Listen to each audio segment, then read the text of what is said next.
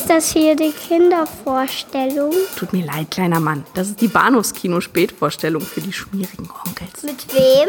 Mit Patrick Lohmeier und Daniel Gramsch.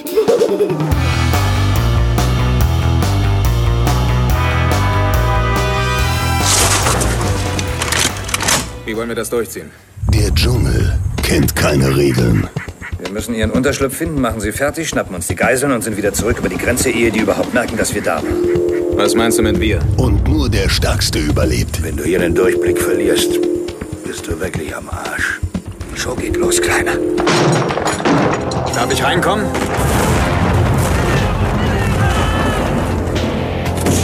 Ein Elite-Team. Furchtlos, stark und mit einer Mission. Du blutest, Mann. Ich habe keine Zeit zum Bluten.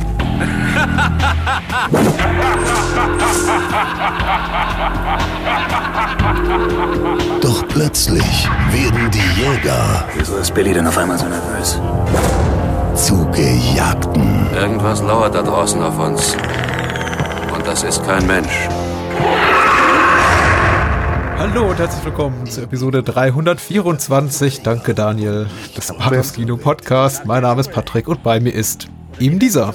Solcher, jener, welcher. Die, die Zahl 23 hast du noch nicht mal auf dem, äh, auf dem Blog. Stimmt, stimmt, absolut richtig. Wir nehmen dich in äh, strikt chronologischer Reihenfolge auf, deswegen bin ich jetzt ein bisschen durcheinander gekommen, beziehungsweise wir strahlen ein bisschen versetzt aus dieser Tage. Einfach weil wir Beruf, äh, Familie, Krankheiten und sonstige ja, Verpflichtungen irgendwo unter einen Hut bringen müssen und ja, das führt jetzt dazu. Dass wir total verwirrt sind. Aber ich meine, auch das ist ehrlicherweise keine wirklich große Neuigkeit für Ja, uns. und auch nicht so richtig gut vorbereitet. Also normalerweise sind wir so einigermaßen stolz drauf, der eine von vielleicht fünf bis zehn Filmpodcasts in Deutschland zu sein, zumindest die einigermaßen vorbereitet sind auf die Filme, die wir gucken. Aber ich musste jetzt tatsächlich vor ungelogen zehn Minuten feststellen, Robo-War, den wir auch als solche angekündigt haben, heißt in Deutschland Robo-Man. Also hat tatsächlich einen deutschen Verleihtitel. Das ist ja unglaublich. Und wir haben die komplett unterschlagen letztes Mal bei der Ankündigung. Pff, woher soll man das auch wissen? Also ich meine, der ist ja offenkundig nie in Amerika gelaufen. Also Das ist richtig. Aber äh, es gibt ihn jetzt, glaube ich, auch sogar in einem HD-Master und man kann, wenn man denn will, irgendwie teures Geld ausgeben für eine Blu-ray-Veröffentlichung. muss man? Ja, wir verraten später mehr. Ich erinnere mich an eine Aussage von dir letzte Woche, als du sagtest, du wüsstest gar nicht, auf welchen Film ich mich mehr freue. Und Ja. ich, ich gehe da komplett mit. Also auch jetzt nach der Sichtung. Es war ein Vergnügen. Auf unterschiedliche Arten und Weise. Also 50 Prozent davon waren ein Vergnügen, ja. Ach so, okay, nur 50 Prozent. Ich bin gespannt. Äh, zum anderen reden wir über Predator. Warum reden wir über Predator? Weil Roboman, Roboman ist ein Rip-Off von Predator. Sehr offensichtlich. Das ist, selbst wenn man sich das Cover anguckt, äh, ist das ja offensichtlich, ja. Ja, und die Gleich, Schrift, also gleich, gleiche Schrift und äh, genau. ich hatte nicht damit gerechnet, wie sehr. Ich dachte, so ein bisschen mehr Kreativität wäre da schon noch am Schalten und Walten, Nee. aber nee. Nö, nö. Da ist das, das, das, das, das gleiche Drehbuch verfilmt worden, nur so weit abgeändert, dass man kein, keine rechtlichen Probleme bekommen hat. Ja, ja. Und wir entwickeln uns zu so einem richtigen äh, Bruno Mattei-Fan-Podcast, weil Ach ich Scheiße. glaube, ja, das ist jetzt, der, ich glaube, der dritte Mattei-Film innerhalb von zwölf Monaten. Nur zwei davon musstest du mit mir besprechen. Und äh, dann haben wir noch einen, nämlich äh, Zombie 3 mit dem äh, lieben André in einer Bonus-Episode besprochen. Ah. Aber äh, das war auch erst vor wenigen Monaten. Also ich bin mittlerweile innigst vertraut mit dem Werk des Maestros. Ich fühle ein bisschen mit dir. Zuerst zu Predator. Ja. Die Inhaltsangabe bei der UFDB lautet folgendermaßen, ist kurz und knackig und da schreibt Onkel. Ein Spezialkommando der US-Armee soll im Dschungel Südamerikas ein Guerilla-Camp neutralisieren und nach vermissten amerikanischen Soldaten suchen. Was sie allerdings erwartet, ist die Hölle auf Erden, denn ein außerirdisches Wesen treibt in dem dichten Dschungel sein Unwesen. Äh, Der Regisseur der ganzen Show ist natürlich äh, John McTiernan, hochgeschätzt und hochverehrt, äh, unter anderem eben Regisseur von wunderbaren Sachen wie Stück langsam, ne? nicht zuletzt. Und weniger geliebten Sachen wie, wie hieß dieser Barbarenfilm mit Antonio Banderas? Der 13. Krieger. Ach ja. Ja. Stimmt, Ja. dieses, dieses, äh, das, das irgendwie auf Grendel oder sowas basierte, ne? Äh, basiert auf einem Michael Crichton-Roman, ah, der wiederum beruft sich natürlich genau auf diese alten Sagen. Und äh, Crichton war unzufrieden, Tiernan hat den Film gehasst, am Ende wollte keiner damit was zu tun haben, aber äh, vergessen wir das und erinnern uns gern daran, dass er auch äh, Jagd auf Roter Oktober inszeniert hat und Ja. äh, Last Action Hero, den wir auch bereits rezensiert haben hier. Au au außerdem sitzt er ab und an mal im Knast und hat irgendwelche Ja. anderen äh, Problemchen und ist bankrott und naja. Mhm. Er ist tatsächlich komplett aus der Öffentlichkeit verschwunden. Ich habe vor zwei, drei Jahren einen befreundeten Publizisten gefragt, der unter anderem auch so an der Organisation eines Filmfestivals, so, wo so alte Recken des äh, Hollywood-Kinos äh, auch, auch geehrt werden, mitarbeitet. Hab gesagt, könnt ihr nicht mal John McTiernan einladen? Der freut sich auch bestimmt über die Kohle, also über die Spesen oder so, die ihm zahlt Mhm. für die Anreise. Aber er meinte, ja, wir haben es versucht, aber der darf nicht. Nee, der ist unter Haus, Hausarrest, ne? Ja, äh, war er, glaube ich, bis vor wenigen Jahren, aber ich glaube, er darf auch die USA nicht verlassen. Aha. Gefährliches Halbwissen. Na gut. Aber ja, das äh, sieht nicht gut aus für ihn und wir erinnern uns eben an, an bessere Tage, jetzt, äh, die er verlebt hat hier mit Carl Weathers und Arnie und ähm, hier Jesse Kevin. Ventura. Und Kevin Peter Hall. Ich war Ja, ganz, ganz, ganz erstaunt, als ich seinen Namen äh, las. Dachte mir, ist das nicht der aus Misfits of Science? ja, und der ist es sogar. Und ich glaube, er hat auch irgendwie, genau, irgendwie den, hat er nicht den, den Bigfoot gespielt? ich wollte gerade sagen, ich habe an Harry, und die Hendersons gedacht, ja. Ja. G- Große Karriere. Die Erstbesetzung für The Predator war Jean-Claude Van Damme. Ach was. Man hat dann doch während des Drehs festgestellt, ich glaube, nicht zuletzt dank äh, Stan Winston, der hier das Creature Design gemacht hat, dass äh, Jean-Claude Van Damme so ein bisschen unbedrohlich äh, in der Rolle ist. Also die Erzählung weichen ab. Also das Trivia weicht auch so ein bisschen ab. Jean-Claude hat natürlich eine andere Geschichte zu erzählen als jetzt McTiernan oder sonstige Beteiligte. Aber es hieß dann, ich glaube, die glaubwürdigste Geschichte ist, er ist nicht besonders bedrohlich mit seinen, sagen wir mal so, rund 1,70, um es mit Ani aufzunehmen. Ja, aber rund 1,70 auch nur mit, mit, mit Hände hoch, oder? Ja. Äh, Kevin Peter Hall hat dieses Pro Problem nicht mit seinen zwei Ja. Metern. Ja. Er hat, mittlerweile hat er ein Problem, er ist tot. Aber Ja. Er ist 2,20 Meter, sehe ich hier gerade. Meine Güte. Stimmt. Er hat nicht mal lang gelebt. Nee, ist richtig. Äh, Das ist echt so trist. Wir, wir fangen unser, unser Filmgespräch an mit einem Inhaftierten, mit einem Gefeuerten und mit einem Toten. Ab jetzt geht's nur noch aufwärts. Ich hoffe doch. Inhaltsangabe habe ich verlesen, ne? Äh, ja. Glaub schon. Ich habe Ja. nicht, ich hab nicht zugehört. Äh, Sonny Landham ist uns auch schon mal begegnet, der hier Billy spielt, dem ich echt abnahm, so eine Zeit lang, dass er tatsächlich ein amerikanischer Ureinwohner ist. Und da dachte ich, ach nee, das ist ja der Typ aus Lockup. Und auch ein ziemlich mieses Arschloch. Und wen sollten wir noch erwähnen? Also im Privatleben, äh, vielleicht noch äh, Elpidia Carrillo, die hier die einzige weibliche Rolle spielt. Ähm, Bill Duke als äh, Mac. Bin ja großer Fan. Und Shane Black, der hier die ganzen dummen Gags reißen darf Ja. äh, und auch viele Jahre später ein Predator-Sequel machte mit The Predator, das nicht besonders gut ist. Deine erste Erfahrung mit Predator? Oft gesehen, wann gesehen? Hm, Gar nicht, gar nicht so oft gesehen. Ein paar Mal. Also nicht, nicht, nicht viel. Ähm, meine, meine erste, mein erster Berührungspunkt mit Predator ist, glaube ich, das ähm, äh, ja, Videotheken-Cover gewesen, also das Hm. VHS-Box-Cover. Und ähm, da, dachte mir, oh nee, nee, das muss, ich, das muss ich mir nicht angucken. Also äh, riesengroß schwarzen Egger drauf und dann eben äh, Arnie mit seinen Muskeln und der Knarre und der Zielscheibe und irgendwas, irgendwas im Hintergrund sieht so ein bisschen nach, nach, nach Urwald aus und da dachte mir, ach komm, nee, also das, das, das, das sah mir alles zu sehr nach Rambo 2 aus, ne? so, so, so, so Vietnam Ja. oder, oder Söldner oder so, so irgendwie sowas. Und mir, boah, ey, komm, lass das gut sein, brauche ich nicht, will ich nicht haben. paar Jahre später eher durch, äh, durch diese, naja, äh, durch diese Verbindung halt mit, mit, mit Alien, Ja. die sehr im, im zweiten, wir hatten darüber gesprochen vor, vor ein paar Jahren, dachte ich so, ach Mensch, ist ja interessant. Das hat wohl offenkundig doch noch ein bisschen mehr zu bieten als nur dicke Muckis und dicke Wummen. Hm. Und dann habe ich mir doch mal ausgeliehen und angeguckt und für gut befunden. Also hat, hat, mir, hat mir Spaß gemacht, fand ich, fand ich spannend, fand ich cool und äh, ja, so. Aber ähm, den zweiten, den mir dann ein, ein, ein Kumpel rübergeholfen hat, fand ich halt irgendwie spontan ein bisschen besser. Also hat es natürlich auch stark relativiert, aber ähm, genau. Und dann halt ja, in den- Jahren dazwischen äh, immer mal wieder äh, reingeguckt und ähm, war ich immer, immer gut angetan. Bin, bin trotzdem kein großer Fan der, der ganzen Predator-Reihe. Ich habe also Predators, also den, den, den dritten quasi, habe ich damals sogar im Kino gesehen. Äh, und natürlich die Aliens vs. Predator Sachen ebenfalls. Ich mag die Viecher, also dieses, die, die, die, die Prädatoren selber, die, die, die mag ich tatsächlich sehr, sehr gerne und ich mag das Konzept sehr gerne. Äh, von den Filmen selber, ja, nochmal, ich bin kein großer Fan, aber ich kann, ich kann halt, sagen wir mal, die, das, das, das Für und Wider, glaube ich, ganz gut, ganz gut erkennen. Und jetzt hier beim, beim wiederholten äh, Gucken ähm, war ich äh, sehr angetan sogar von der Machart. Wir sagen, die, die, wie, wie, wie der Film einen tatsächlich auf falsche Fährten führt und äh, ein bisschen wie vom Dusk to Dawn und wie die Hälfte der Zeit irgendwie so tut, als wäre was anderes.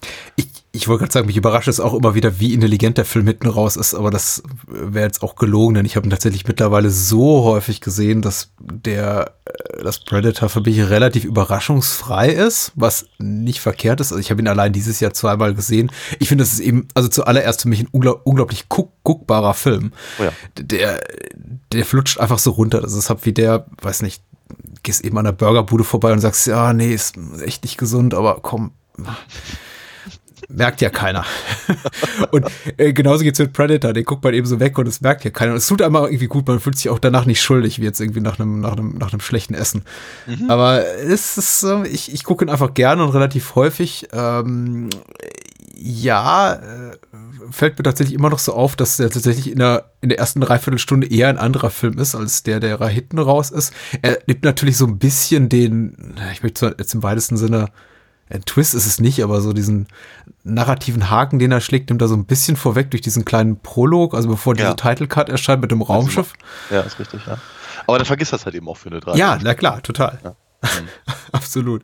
Weil ja, der Film eben auch so wahnsinnig konsequent ist in dieser in dem Anschein, den er vermittelt, dass er jetzt so klassischer, ja, Actioner ist mit klar Söldnerfilm-Einfluss und das ist aber irgendwie, der, der, der, der Film ist nur, ist prall gefüllt mit, mit misogynen, homophoben Sprüchen und Kerl mit dicken Wummen und Muckis und, äh, weiß nicht, sehr, äh, äh, rassistisch gezeichneten Feindbildern. Das ist eben alles so, ja, ist eben, ich glaube, das ist all das, was du an Commando damals bei unserem Gespräch kritisiert hast. ja, ja, klingt danach. Und dann äh, hinten raus, so irgendwie nach einer, nach einer äh, Dreiviertelstunde macht er ein neues Fass auf und sagt, nee, ich mache eigentlich jetzt hier nochmal was komplett was anderes. Und dann verschwindet eben all das, verschwindet eben also diese Stereotypen und Klischees, die er zuvor so etabliert hat. Da werden eben keine dummen Sprüche mehr geklopft, aber da, da reden wir sicher gleich mehr im Detail drüber. Ähm, mhm. Meine persönliche Geschichte ist, wie gesagt, relativ relativ lang. Ich habe, ich bin natürlich, ich glaube nur der Anfang dieser Geschichte ist für die interessant. Hinten raus es endet die Geschichte dann einfach mit, ich habe den Film seitdem 30 Mal gesehen. Und sie beginnt eben damit, dass ich natürlich initial auf den Film total heiß war, weil böser Film indiziert, äh, ne, hier, ich glaube, von der äh, SPIO da mit dem nicht ganz so bösen Siegel dann ausgezeichnet und du konntest den dann schon irgendwie kriegen, aber eben unterm Ladentisch. Und irgendwann hatte ich dann halt die, die, die VS zu Hause. Oh, und es war halt ganz toll, den irgendwie ungeschnitten zu sehen. Das war eben mal eine Zeit, in der man, in der es nicht ganz so einfach war, Sachen wie Sachen ranzukommen, die heute überall laufen. Hellraiser, mhm. Nightmare on Elm Street, The Thing. Alles Sachen, die heute ab 16 sind und die früher wirklich an, an die schweres Herankommen war. Man muss irgendwie Zeit und Geld investieren. Und ich war natürlich sehr happy damit, äh, weil es eben auch alles bediente, was ich gerne mochte. Ja, und seitdem lebe ich gerne mit dem Film. Aber ich mag eben auch Arnold im, im Gegensatz zu dir. Ja, ich habe, also gegen ihn persönlich habe ich ja mal schon mal gar nichts. Äh, und ich muss ja immer ganz ehrlich gestehen, er, hat ja, hat ja auch durchaus sehr gute Filme gemacht, also die, die mir persönlich gut gefallen. Mhm. Äh, und er hat eben auch gute Filme gemacht, die mir nicht gefallen. Und er hat Filme gemacht, die mir ursprünglich mal nicht gefielen, aber spätestens durch die Diskussion mit dir mir deutlich mehr, mehr sagen und mehr bringen. Mhm. Oder die ich halt erst, erst später wertzuschätzen wusste. Ich glaube, ich mochte damals vor allem den, den Hype um ihn nicht. Dafür ja. kann er relativ wenig. Also ich meine, außer dass er es halt logischerweise hat mit sich machen lassen und darüber berühmt wurde. Aber ähm, ja, im Prinzip eigentlich schon wirklich mit, mit beginnend mit, mit, mit Conan spätestens, ehrlicherweise. Äh, halt so dieses, dass, dass, dass er halt, äh, ja, wie ich sagen, immer verkauft wurde als der, der, der, der, Stumpf, der Stumpfe mit den Muskeln.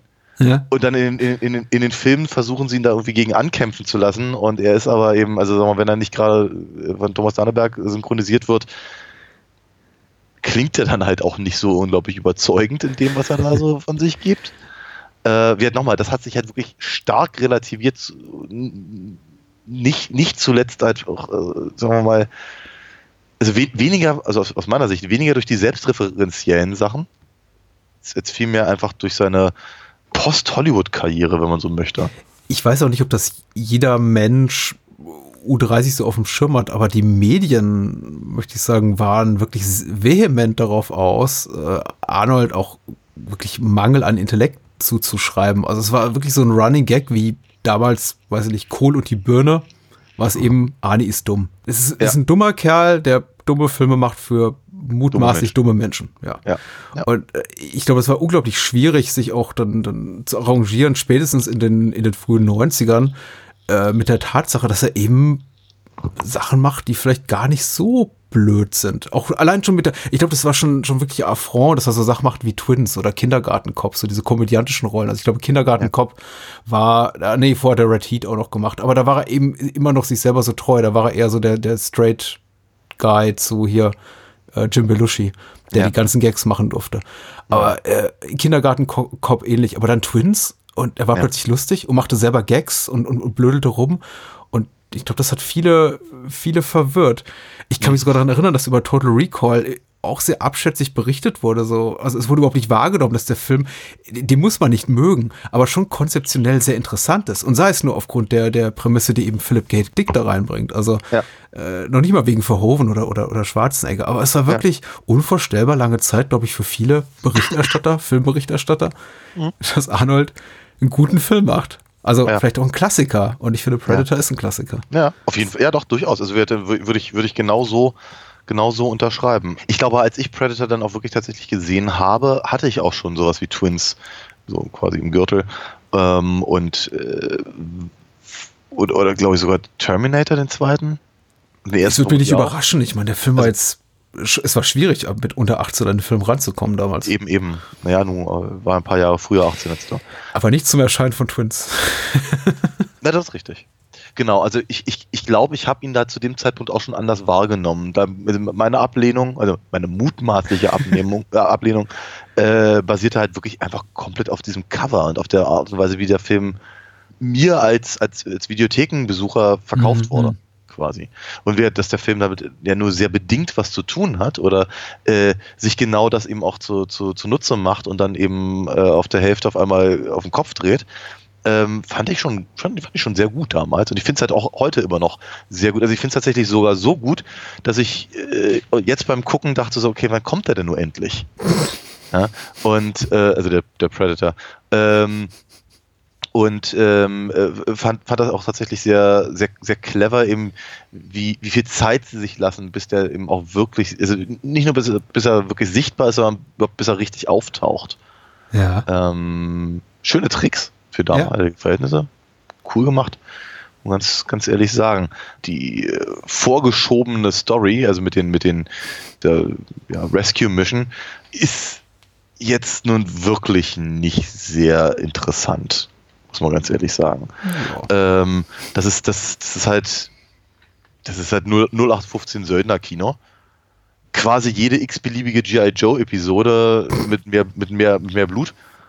Also, hier sieht man auch kein Blut, ehrlicherweise, aber es sterben mehr Leute. Ja, und sagen wir mal, also spätestens, wenn sie halt irgendwie durch das, durch das, durch dieses Dorf, Hauptquartier, Lager, wie auch immer, flügen, reicht's mir dann auch schon wieder. Das ist halt einfach, das ist, das ist halt keine Art von Kino, die ich halt besonders schätze. Ja. Äh, auch wenn ich natürlich neidlos zugestehen muss, dass es alles sehr gut aussieht. Es halt Ach so, ich dachte, dass die One-Liner toll sind. Äh, Ja, nein, Knock, nein, knock. Ich, ich, ja. das, das hatte mich verwirrt, dass er, dass, dass, dass Arnie zwei oder drei blöde One-Liner haben durfte innerhalb von zwei Minuten. Das fällt dem Film auch echt sehr spät ein und dann kommen sie eben Schlag auf Schlag. Ne? Ja, ja. Dann werden sie aber auch gleich wieder vergessen. Dafür war ich dem Film dankbar. Nein, aber wie gesagt, also das- Stick around.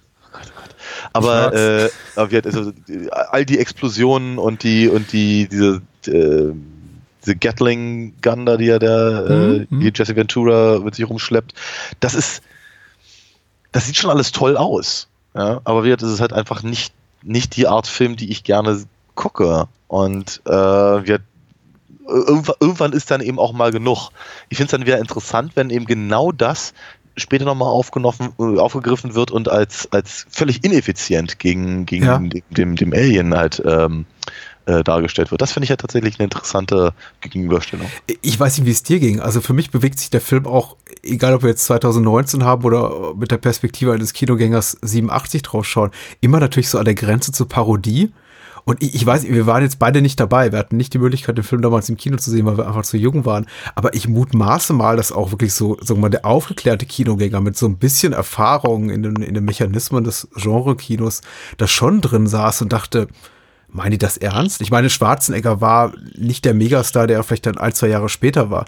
Aber er war ein Megastar. Also er war ein Riesenstar. Es war einer der wenigen Hollywood-Schauspieler, an denen du wirklich den ganzen Film aufhängen konntest. Und das tat jetzt hier ja Predator auch. Also sie packt nur Arnie auf, aufs Poster und niemanden sonst. Gut, das muss man auch sagen. Klar, Jesse Ventura, Shane Black, vielleicht damals so eine, besaßen so eine Semi-Prominenz, Shane Black vor allem als Drehbuchautor von Lethal Weapon, aber keiner geht für Shane Black oder Jesse Ventura oder Carl Weathers mutmaßlich ins Kino. Wobei Carl ja. Weathers, ich weiß nicht. Ja. Aber, äh, äh, aber also mal gucken. Hm? versuchen ihn zumindest innerhalb des Films durchaus schon als, äh, als, als äh, eben, ebenbürtig, glaube ich, darzustellen. Ja, klar. Ja. ja. klar. Und dadurch ist eben sein Tod auch so schockierend. Also ja, das äh, ja. funktioniert eben auch sehr gut. Trotzdem sitzt Mann, also Mann, ich möchte jetzt nicht verallgemeinern, sitze ich da oder saß ich zumindest bei den ersten Malen, die ich den Film da, äh, sah, schon vor dem Fernseher und dachte mir so, ja, im, im, Ernst? Ich meine, Leute, wie lange könnt ihr das durchziehen? Es ist mhm. eben so ab einem gewissen Punkt tatsächlich so, ein, so eine Schmerzgrenze scheitert für mich überschritten, indem ich mir denke, in, in der ich mir denke, okay, entweder geht das jetzt die ganze Zeit so weiter und es ist ziemlich furchtbar, technisch super kompetent, also sieht alles toll aus, aber inhaltlich sehr eher furchtbar. Oder ihr kriegt doch mal die Kurve und macht jetzt was ganz anderes. Weil also der mhm. Film ballert uns ja schon in den ersten zehn Minuten dermaßen mit Machismo und, und dummen ja, Sprüchen ja. voll und alle Figuren sind auch vollkommen unerträglich, muss man mal sagen, mit ja, ein, zwei Ausnahmen. Also Billy hier, der Fährtensucher, ist so, ist so eine leuchtende Ausnahme. Der hält eben die Klappe und macht seinen ja. Job. Ja. Aber alle anderen sind nur, also insbesondere Jesse Ventura und this stuff will make you a sexual tyrannosaur. Und du denkst schon so, okay, ich hoffe, du stirbst möglichst schnell. Und äh, äh, Schnitt zu Shane Black, der eben diese ganzen Pussywitze reißt. Und es ist mhm. also äh, äh, auf, auf furchtbare, furchtbar folgt furchtbare, was so irgendwie Charakterzeichnung betrifft. Ja. Äh, natürlich, als ich das Film das erste Mal, das erste Mal sah, bin ich dem voll auf den Leim gegangen und dachte, ja, okay, das ist eben anscheinend der Film. Mutmaßlich, weil daran konnte ich mich schon noch erinnern, taucht da wohl irgendwann Alien auf oder so ein Über- oder so ein Science-Fiction-Element. Aber ähm, das scheint wohl schon so die, die, Tonalität zu sein, auf die sich der Film jetzt eingeschossen hat und es bleibt dabei. Aber nee. Ja.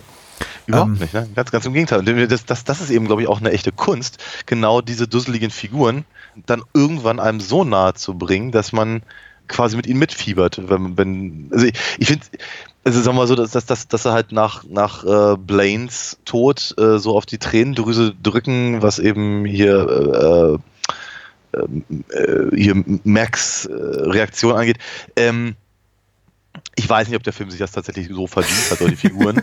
ja, aber eben, sagen wir mal, das als, das als, äh, als Impetus zu nehmen, um eben im Prinzip dann die in, in, ins, ins Finale zu gehen.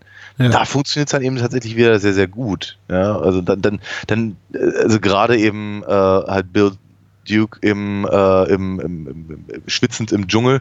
Ja. Da, da, ist das eben von dem, von, von dem Pathos ein paar Minuten vorher mit der, mit der hier mit dem Flachmann am, am, am, am Bodybag, ist halt dann nicht mehr viel zu spüren. Ja. Und äh, das, äh, ja, wir da permanent so die Kurve zu kriegen, das ist schon eine Leistung. Ja, und, und, und die zweite Hälfte wirkt eben auch erst richtig durch diesen überbordenden Machismo der ersten Hälfte, weil du eben, weil alle Figuren etabliert werden als diese komplett skrupellosen Übermenschen, Kampftiere, irgendwas. Es gibt ja nicht, nicht einen Punkt, in dem die Figuren ernsthaft bedroht sind, möchte ich mal so sagen, in den ersten 30, 40 Minuten. Also ja, klar, das kann man immer noch ins Extremere steigern, steigern, das sehen wir dann im zweiten Film heute Abend. Aber es ist ja schon so, dass die da durchschreiten und im Grunde, e-, egal was passiert, da werden die, die, die schwerste, die schwersten Geschütze werden einfach rausgeholt und das, der, der, der Dschungel wird einfach niedergemäht mal. Ja. Und wenn Menschen im Weg stehen, ja gut, dann, dann sind die im Tod. Auch, genau, ja. also ein paar Jahre später hätte, hätte Sylvester Stallone das irgendwie in Großaufnahme gezeigt, wie Leute durch, äh, zerfetzt werden, aber äh, hier, hier dürfen sie halt einfach nur ein bisschen durch die Gegend fliegen. Trotzdem ist es relativ brutal.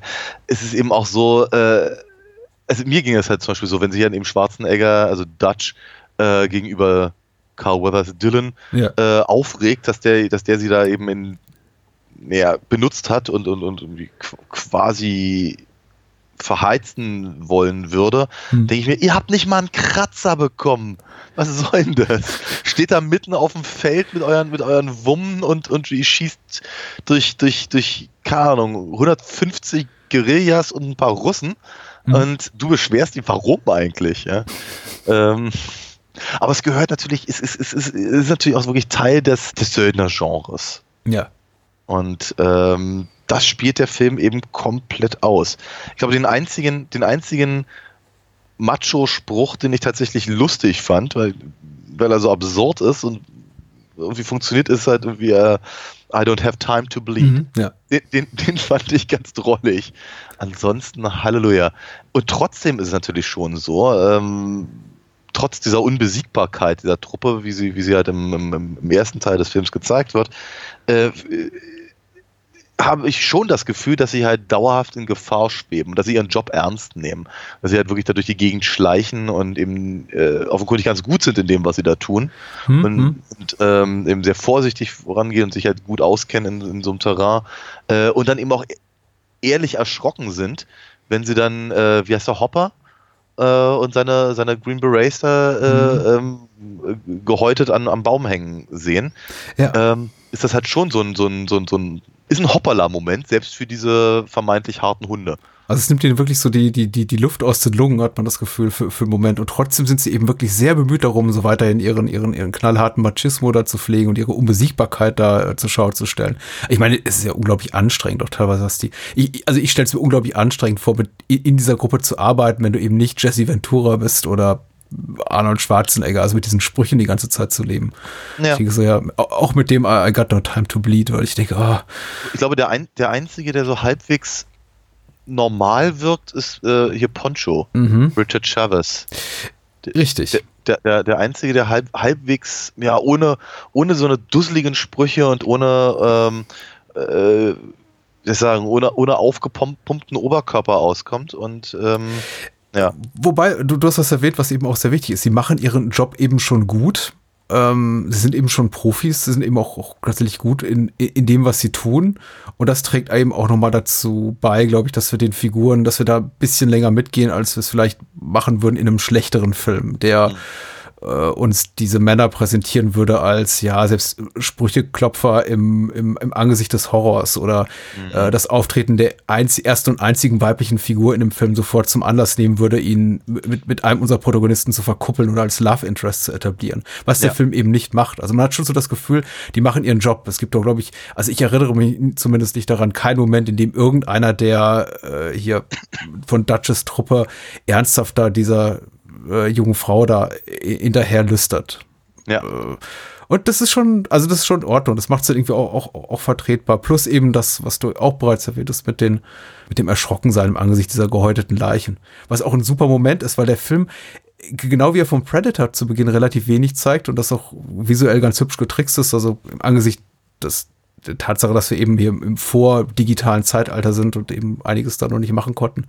Äh, man, man sieht eben auch relativ wenig von dem Horror. Also du, du kriegst immer schon so kurze Eindrücke, äh, Glimpses, quasi kleine, kleine, kleine Blicke kannst du erhaschen, so auf, auf das Grauen, was sich da abspielt. Du siehst so die, die, die Leichen am Baum hängen aus einer verqueren Kameraperspektive, aber niemals so in Gänze und niemals in einem exploitativen Close-up. Also, dass du wirklich so siehst, so wie, wie, wie sich da irgendwie die Würmer, Wür- Würmer rausschälen aus den offenen Brustkörben oder so.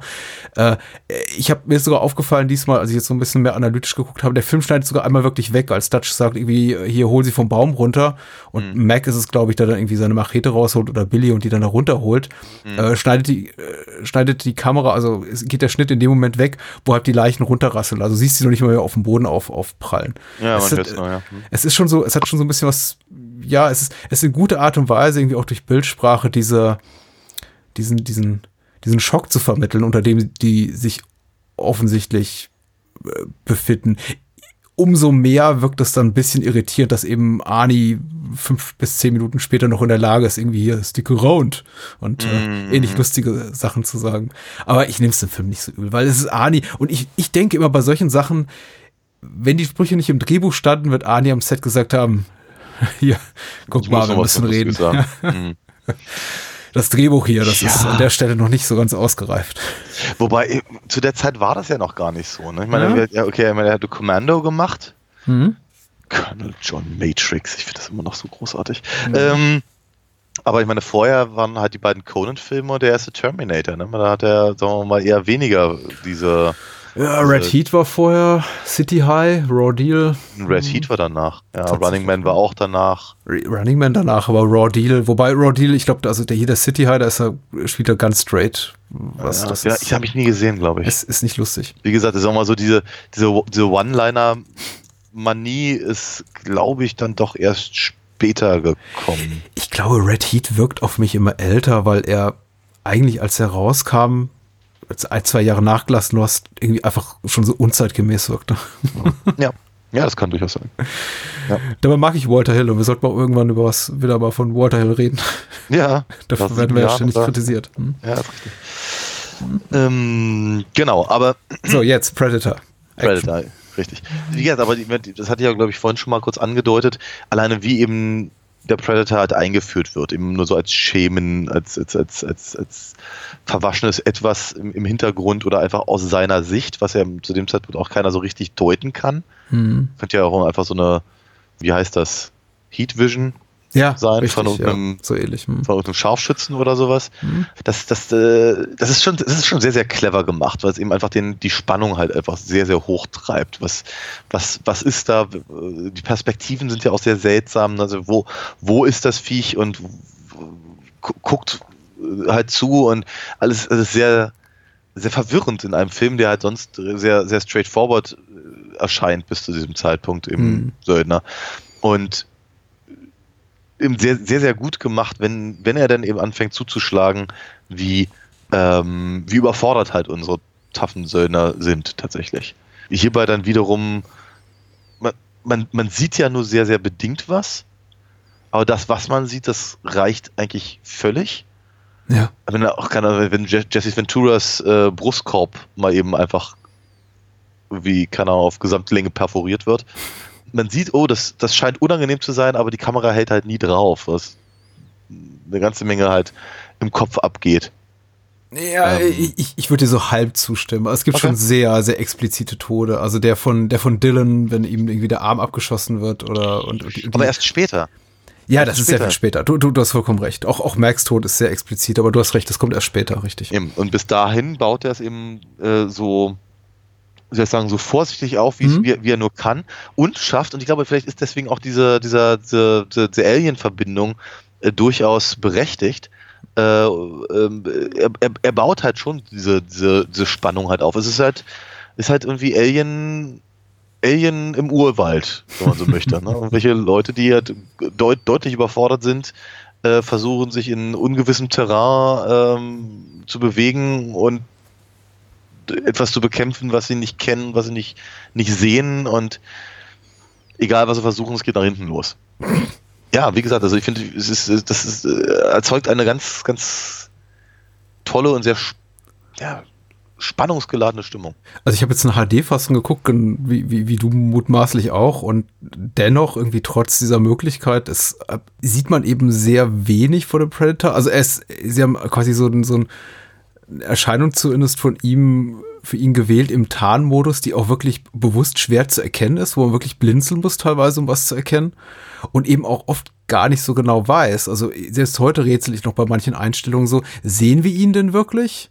Oder zeigt uns gerade hier John McTiernan und seine Kamera, sein Kameramann Donald McAlpine, einfach nur einen Baum.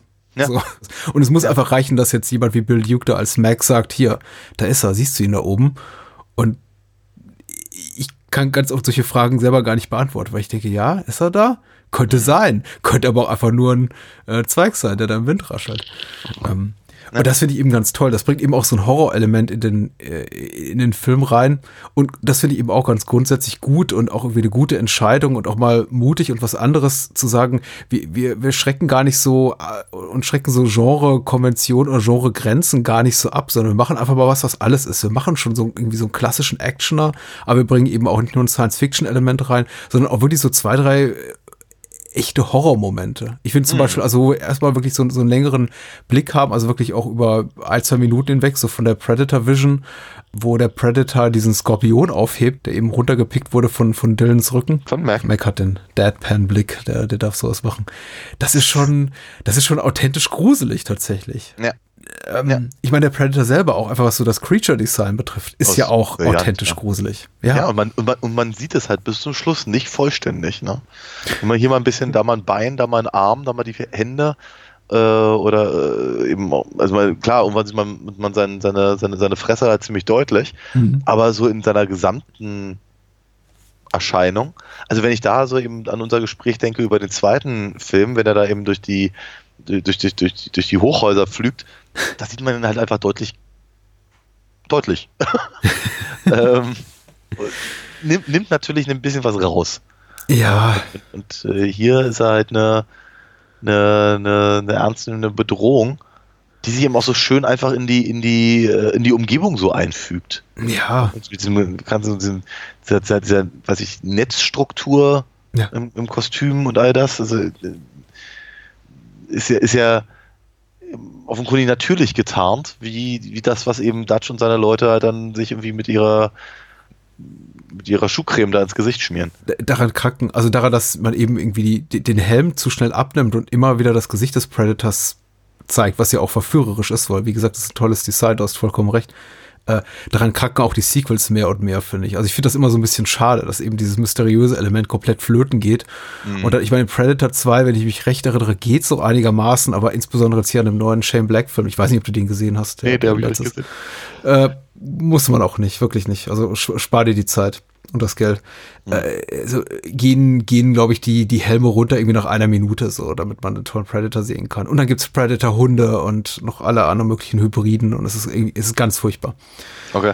Und einen kom computergenerierten fünf Meter großen Predator. Entschuldigung, dass ich das gespoilert habe, aber es ist, es ist keine schöne Überraschung, das zu sehen.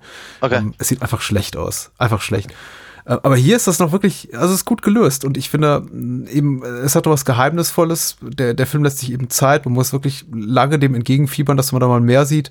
Ich finde auch die Entscheidung interessant, tatsächlich äh, den Predator verwundet zu zeigen, Ja. vor dem finalen Kampf mit äh, Dutch äh, sehr, sehr smart, weil er eben doch klar etabliert, äh, gut, der Predator ist im, im Vorteil, er hat einen er kann sich tarnen, er hat diese, diese Heat Vision ähnlichen Blick, er hat die, äh, die, die mutmaßlich besseren Waffen. Ich glaube, Dutch hat ja gar keine Waffen mehr dann am Ende. Ähm, aber er ist besiegbar. Also Ja. äh, es wird schon, es wird schon klar gemacht, das ist eben genau, wie, wie auch, wie, wie auch zuvor gesagt hat, if it, if it bleeds, uh, you can kill it oder sowas. Ähm, äh, die, dieses Ding ist besiegbar und es besteht eine reelle Chance, dass wir, dass wir ihn erwischen. Und ich glaube, andere Drehbücher hätten das, hätten das vermieden, vermieden und Ja. äh, gesagt, naja, lassen Sie ihn mal lieber als komplett unbesiegbar darstellen. Aber Absolut. Ähm, und dazu kommt aber eben auch, dass, dass das, was der Predator dann tatsächlich tut, eben umso cleverer wirkt. hm, Ne? Weil er ist eben, ähm, er ist eben nicht nur einfach ein, ein, bösartiges Monster oder ein, ein, ein gefährliches Tier oder sonst irgendwas, sondern eben, ja, es ist halt es ist ein, ein ernstzunehmender Gegner. Nicht nur, weil er die bessere Ausstattung hat, sondern Ja. weil er eben ähm, ja selber was zu verlieren hat im Prinzip und eben sich da irgendwo nicht beweisen will oder, oder was auch immer. und, Ähm, und Intelligenz besitzt. Ich meine, es gibt auch authentische Spannungsmomente am Ende. Jetzt, also wir, zumindest geht's mir so, ging's mir damals so und immer mal wieder, wenn ich den Film längere Zeit nicht gesehen habe, dass ich mich eigentlich so vor den letzten finalen 20 Minuten auf so einen klassischen Action-Showdown einrichte. Aber der, die Action passiert ganz oft, um uns wirklich Spannungsmomente zu bieten. Zum Beispiel, also der, dem Dutch eben hier diese, diese Falle baut und einfach nur Ja. darauf wartet, dass der Predator reinläuft. Und der Predator guckt sich das Ding an, Und geht hält kurz rum. inne und geht außen rum. ist klasse. Das ist klasse. Der Film ist sehr gut und ist oft, also in, an strategisch wichtigen Stellen uns genau das nicht zu geben, was wir erwarten. Und das macht ihn eben, macht ihn eben noch besser. Ähm, und das ist natürlich was, was äh, zunehmend in der Reihe auch, auch, auch flöten geht. Und das ist dann eben auch in den Aliens vs. Predator-Filmen gar nicht mehr vorhanden. Das ist einfach nur noch eine, eine Materialschlacht und schlecht gefilmt noch dazu. Ja. Was haben wir uns eigentlich gedacht? Wir haben, wir haben Aliens vs. Predator 1 und 2 und Predator 2 besprochen, bevor wir uns diese, diesem Film hier widmen. Warum Ich habe keine, hab keine Ahnung, warum. Weil verfügbar oder so? Ich weiß es nicht. Ich glaube, der wurde schon deindiziert 2010, also hätten wir ihn jederzeit besprechen können. Wir wollten einfach nicht. keine Ahnung. Ich glaube, ich glaube, er, er war wieder mal zu groß und nicht sleazy genug oder so. Ja, vielleicht. vielleicht. Ja. Und das ist, er, das ist er ja tatsächlich nicht. Ich meine, er spielt, er spielt ja mit diesen Versatzstücken in irgendeiner Form, aber er ist einfach zu, äh, zu, zu intelligent und mhm. zu gut gemacht, um mhm. wirklich sleazy zu sein.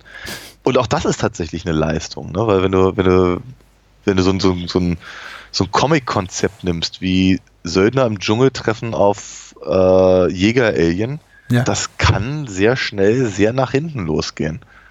Ich, ich kann es ich kann's immer nur wieder, ich kann's immer wieder betonen. Das, der, der, Film, der Film macht halt sehr, sehr viele Sachen sehr, sehr richtig.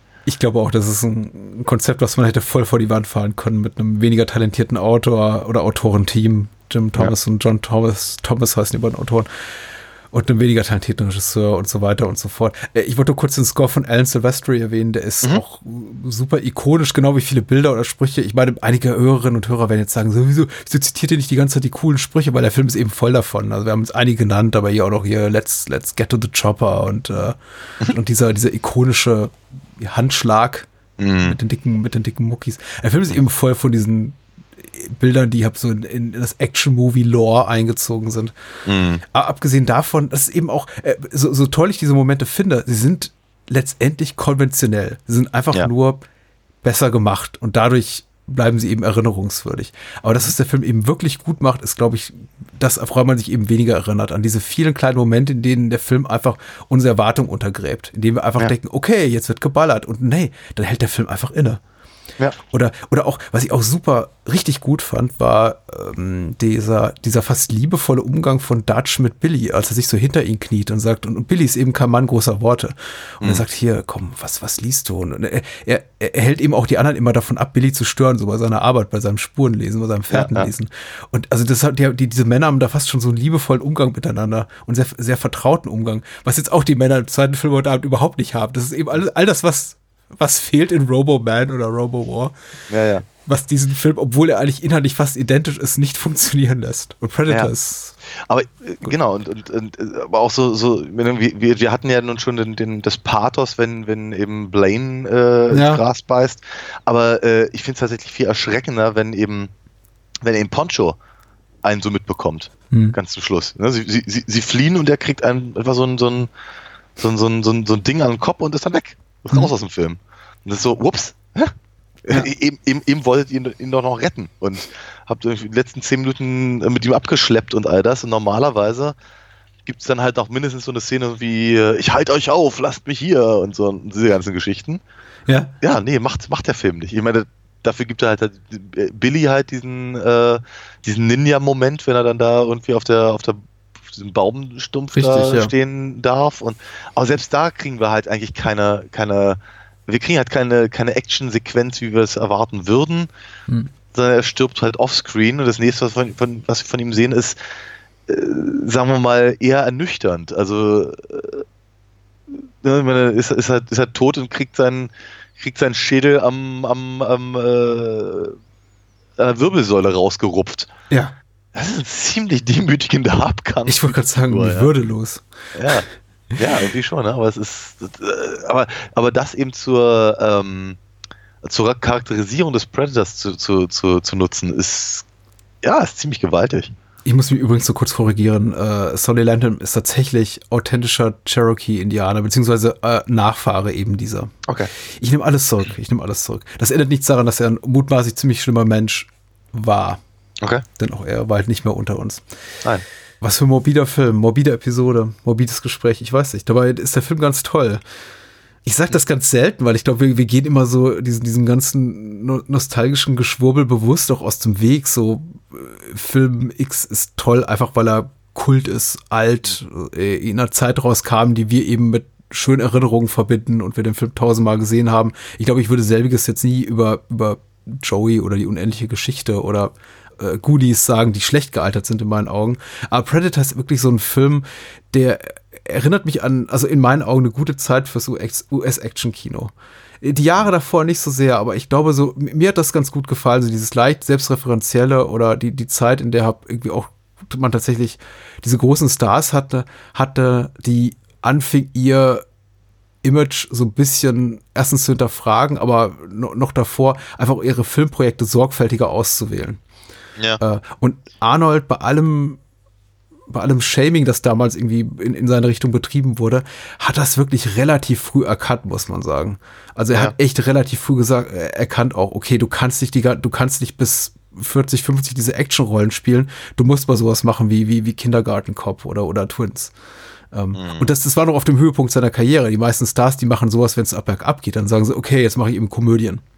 Ja. Äh, John Travolta. Ja, beispielsweise. Aber äh, nur, nur ist natürlich aber seine Rolle als Dutch hier in dem Film noch, noch äh, sehr im, im direkten, in der direkten Linie zu Ja, klar. mit eben sowas wie Commando. Aber bei, Äh. aller Liebe zu Commando oder zu äh, Conan, das hier ist der unkonventionellere Film. Ähm, Na, der mutigere Film konzeptionell. Also einer, der, der Ah. eben auch Erwartungen untergräbt, in meinen Augen. äh, Im Vergleich zu Conan? Ach, Conan ist, steht irgendwie so außen vor, vor allem. Das ist Ich auch schwierig, den zu gerade- klassifizieren. Ich denke, das ist, eine, ja, wir hatten da schon mal drüber gesprochen. Ich glaube, wir müssten noch mal drüber reden. Das ist so Ähm, lange her. Ja, in der Tat. Die anderen von dir genannten, da würde ich auf jeden Fall mitgehen, wobei ich allerdings auch sagen würde, äh, vielleicht, vielleicht ist Predator sogar durchaus ein, ein, wichtiger Schritt in Richtung, ja, wie soll ich sagen, das Erwachsenwerden des Schwarzeneggers im Film. Dennoch ist aber natürlich, äh, sag mal, ein Film wie Predator eben auch nicht denkbar, ohne eben die, ähm, die Genre-Konvention, die vorangingen. Äh, ich habe vor ein paar Jahren Anis Autobiografie gelesen. Also Oh, okay. Autobiografie stelle ich mal in Frage, weil keine Ahnung, wie viel er davon selber geschrieben hat. Aber er betont immer und immer wieder, dass er sich nur die besten der besten Regisseure ausgesucht hat, ab, ab einem bestimmten Punkt. Nachdem es mit Conan so rund lief, hat er sich nur die besten rausgesucht und dann eben betont, wie was für Mega-Regisseure Cameron war und äh, Verhoeven, Walter Hill. Äh, Aber muss ja ganz ehrlich sagen, John McTiernan hatte zum Zeitpunkt von Predator nichts Nennenswertes gemacht. Er hatte Nomads gemacht, diesen Pierce, Pierce Brosnan-Film Ja. Der damals eben auch nicht Bond war, sondern nur Remington Steele, ein TV-Type. Und ich glaube, das hat alles schon so ein bisschen überrascht. Also äh, ich glaube, äh, natürlich will sagen, retrospektiv ist es immer äh, leicht gesagt, aber irgendwie äh, ahne ich nicht, dass er da so ein gutes Händchen hatte, sondern ich glaube, entweder war es sein Agent oder einfach auch einen glücklichen Zufall geschuldet, dass man eben daran geriet, äh, an, an jemanden wie McTiernan, der sich dann eben in den Jahren darauf als brillanter Actionregisseur erweisen sollte. Ich bin, ich bin mir aber auch nicht ganz sicher. Ich, meine, ich lese hier gerade, das Budget von, von Predator lag wohl zwischen 15 und 18 Millionen Dollar. Ähm, Das ist Robocop-Größe, 87. Ja. Ja. Gut, dafür holt Robocop, glaube ich, dann noch ein bisschen mehr raus. rein optisch. Es ist aber nicht viel. Ja, äh, was ich halt aber sagen will, was, was eben diese 15 bis 18 Millionen gekauft haben, sind eben wirklich sehr, sehr gute Leute vor und hinter der Kamera. Ja, Weil, wie gesagt, das ist. Äh, ich ich habe hab die beiden Filme für heute Abend tatsächlich in umgekehrter Reihenfolge gesehen. Ergab sich halt so. ähm, und da fällt halt schon auf, also gerade weil die sich so ähnlich sind, Ja. ähm, dass halt viele, viele Szenen sehr, sehr gleich sind, einfach so grundlegend anders präsentiert werden, dass allein die Präsentationsform von Predator um so viele Klassen äh, gehaltvoller ist und und und äh, ja, was hat Predator gekostet? 17, 18 Millionen, sagst du? ja 15 bis 18 Das steht ja. wahrscheinlich, wahrscheinlich ungefähr das hundertfache Budget, was Roboman gekostet hat. Ja, wobei natürlich, wenn, wenn, wenn wir uns so eine Sache angucken wie im, äh, keine Ahnung, John Waters oder, oder Ja. äh, Russ Meyer oder sowas, Filme müssen nicht kacke aussehen, nur weil sie billig waren. Äh, Das ist richtig. Ich möchte jetzt auch nichts behaupten dergleichen. Nein, auf keinen Fall. Wir müssen noch über Roboman, Roboman reden. Ja, wir schieben es ein bisschen vor uns her, ne? Ja, es ist, Ja. es ist in Ordnung. Ja. Vielleicht Ich glaub- sagen wir mal ganz kurz und unskippbar, bitte hört uns zu, wo man, wo man dich so findet und ich bitte unterstützen mag. Durch Comics kaufen, bitte sehr. Com Comics kaufen würde mich sehr unterstützen. Das kann man nämlich machen auf alinafox.de. Ähm, der Shop ist geöffnet und ähm, auf comicwerk.de kann man vorher nochmal reingucken und lesen, was man dann im Nachhinein äh, gedruckt und in der Hand halten kann. Vielleicht ist es überflüssig, die Extended Edition des Bahnhofskinos zu bewerben. Ich tue es hier doch mal wieder gerne und hör, hoffe, ihr hört rein. Wir haben uns viel Mühe gegeben in letzter Zeit. Und äh, ich möchte mich, mich in diesem Monat ganz besonders bedanken an Menschen, die uns bei Patreon und Steady ganz besonders großzügig äh, bedenken, beachten, bescheren, beschenken mit ähm, Spenden. Das sind der André, der Christian. Der Christian hat übrigens meinen Tweet wahrscheinlich gelesen zu meinem defekten Laptop. Ich, ein neuer ist bestellt, mein alter ist kaputt und äh, irgendwie gleich auch nochmal eine kleine PayPal-Spende hinterhergeschoben. Vielen Dank. Der Felix, der Johannes, der Lars, der Lukas, Michael, Mirko, Nenad, Oliver. Vielen Dank auch an Sebastian, Stefan, Steffen und Thomas für großzügige Spenden. Und weiter im Text. Genau, vor, vorher wollte ich noch mal ganz kurz an, sagen, falls jemand das hören sollte, vor dem 26. oder dem 31.10.2019, die Rocky Horror Picture Show läuft wieder im Babylon Kino in Berlin zu Halloween und wer kommen mag, äh, ist gerne eingeladen. Also kommt. Und, und sagt Daniel Hallo und sagt, ihr kommt über den Podcast. Ja, da freue ich mich sehr.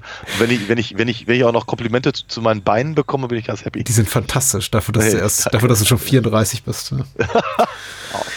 das habe ich nicht gehört. Nein. Robot Robo da Guerra. 1988, Robo War oder wie wir gerade festgestellt haben, zu Deutsch Robo Man. Äh, stammt von einem Regisseur namens äh, Bruno Mattei. Das ist nur die äh, eine Hälfte des äh, infernalen Duos äh, Bruno Mattei und Claudio Fragasso, die zusammen, ich glaube, beginnt in den frühen 80ern sehr viele tolle Produktionen auf die Beine gestellt haben. Darunter fällt eben auch Zombie 3, den wir den, den Unterstützer gerne in der Bonus-Episode hören können, das Filmgespräch dazu. und der hat eben Herr Fragasso mit seiner Frau Rosella Drudi auch hier das Drehbuch geschrieben zu Robo War. Der Film entstand mutmaßlich tagsüber, während nachts eben an äh, Fragassos Zombie 4 aka After Death gedreht wurde. Weil wenn man schon mal in die, ich glaube es sind die Philippinen, ne? Sieht so aus, ja. reist und ja, das Geld für die Flugtickets in die Hand nimmt, um seine Casting Crew von, weiß nicht, acht Schauspielern und ähm, zwei Kameraleuten und Mikrofonhaltern dahin zu schippern, dann dreht man eben auch gleich zwei Filme. Mhm. Muss sich ja lohnen. Auf jeden und Fall. das hat man eben gemacht. Ja. Robo War ist vom Poster-Artwork bis zum Inhalt und allem ein lupenreines äh, Predator Rip-Off mit kleinen Robocop-Einflüssen habe ich gelesen, aber ich weiß ehrlich gesagt nicht was. Ja, das Robo in Robo. Wow. Ja, vermutlich. Und die Tatsache eben, dass, Achtung, Spoiler, sich am Ende der äh, Gegner, Hm. der, der Roboman im Deutschen, als äh, ehemaliger Freund, Kollege, Mitsöldner, mit Ja, Streiter. Genau. Lieutenant irgendwas entpuppt und der Mhm. unter dem Motorradhelm da sein Antlitz verbirgt. Ja. So, Murphy heißt unser, unser, unser Protagonist. Das ist auch noch eine, hier eine Analogie zu Robocop. Ja, aber, aber mit A geschrieben. Ja, Mar Murphy. Ich liebe den Abspann, wenn der Abspann einsetzt und äh, die, die Namen der meisten Protagonisten falsch geschrieben sind. Murphy Black und Catherine Hickland als, als Virgin. Nachdem sie im Film ab irgendwie 48 Mal Virginia genannt wurde, knallt der Film also die Texttafel am Ende hin, Catherine Hickland äh, als Virgin. Aber gut. So ist das eben, wenn man günstig produziert. Ja. Geschrieben hat äh, die Inhaltsangabe Frank Trebben, beziehungsweise ist es entnommen hier die Inhaltsangabe aus Frank Trebbens, äh, Die Angst sitzt neben dir und reinkopiert bei der UFDB, ich lese vor, eine US-Elite-Kampftruppe landet auf einer Pazifikinsel, um dort einen der Army verloren gegangenen Kampfroboter ausfindig zu machen. Nach einigen Kämpfen mit einer feindlichen Guerillatruppe trifft man auch schnell auf Omega One, dem besagten Roboter. Dieser widersetzt sich jedoch seiner Gefangennahme und fängt an, die Jungs von der Army aufzureiben. Ja. Äh, in Wobei- den Hauptrollen Rap Brown noch, sollte man erwähnen. Red Brown, natürlich. Ähm, wobei, ehrlicherweise, ich habe, ich habe, also jetzt, jetzt- da steht, da, dass, dass, dass sie den, den Roboter da suchen. Das habe ich so nicht verstanden. Nein, ist auch nicht so. Was machen die da? Ich habe so verstanden und ich habe, glaube ich, sogar noch mal eine Szene ein, zwei Minuten zurückgedreht äh, und mir das noch mal angeguckt, dass sie tatsächlich nur dort sind, um diesen Typen Masher äh, Ja. dorthin zu begleiten. Im Ja. Grunde aber dort einfach äh, die Klappe halten sollen, mit ihrem Boot da am, am Strand anlegen und warten sollen, bis sie aus dem Dschungel zurückkommt. Ja. Und dann halt hier Murphy, Murphy, Red Brown sagt, keine Chance, du Sau, wir kommen mit. Ja. In dem Ton ungefähr. Ja, ja, ja, ja, so, so in etwa, so in etwa stellte ich mir das auch vor. Aber so richtig mitbekommen habe ich es nicht. Muss man ganz ehrlich sagen, weil der Film gibt sich halt am Anfang unglaublich viel Mühe, mir ganz, ganz viel zu sagen, wie unglaublich toll Major Murphy und seine Kumpanen da sind. Wie heißt denn die Kampftruppe? Sag doch mal. Ich habe keine Ahnung. Ich weiß Du, es. du hast nicht zugehört? Dass die Nein. BAM heißen? B-A-M? ja, Bam, ja, ja, ja, ja, ja. Doch, jetzt da war was. Äh, was, was könnte das sein? ich finde das toll. Also man gibt sich ja die Mühe, jeden der, der, der, dieser Elite-Kämpfer vorzustellen, aber das- es fängt schon eben damit an, dass sie, gut, Predator hat eben tolle Namen gehabt. Dutch und Dylan und Mac und so. Die schreien quasi nach Tod und Verwüstung. Und selbiges versuchen eben auch hier äh, Fragasse und Bate und die nennen dann eben die, die Charaktere aber sowas wie Blood. Blood. Papa und Doc. Papa Doc ist das Beste. Papa Doc ist sowieso der so ein richtiger Kuschelsöldner. Der ist irgendwie immer, wenn er auftaucht, denkt man so, ach Jemine. Ja, ja. Der, der, der Waldorfschule nebenan ist ein Lehrer verlustig gegangen. Also ja, das mit, ist der, so. seiner Pfeife und seiner Ja, Plauze. das ist ganz, ganz süß. Ja. Und dann am Ende, also dieser, dieser Prolog, in dem ab dieser unbekannte Soldat, Lieutenant, Captain, wer auch immer da diese Söldnertruppe vorstellt, wird dann beschlossen mit, ja, glaub mal, was meinst du, wie die sich nennen? Bam. Was könnte das bedeuten?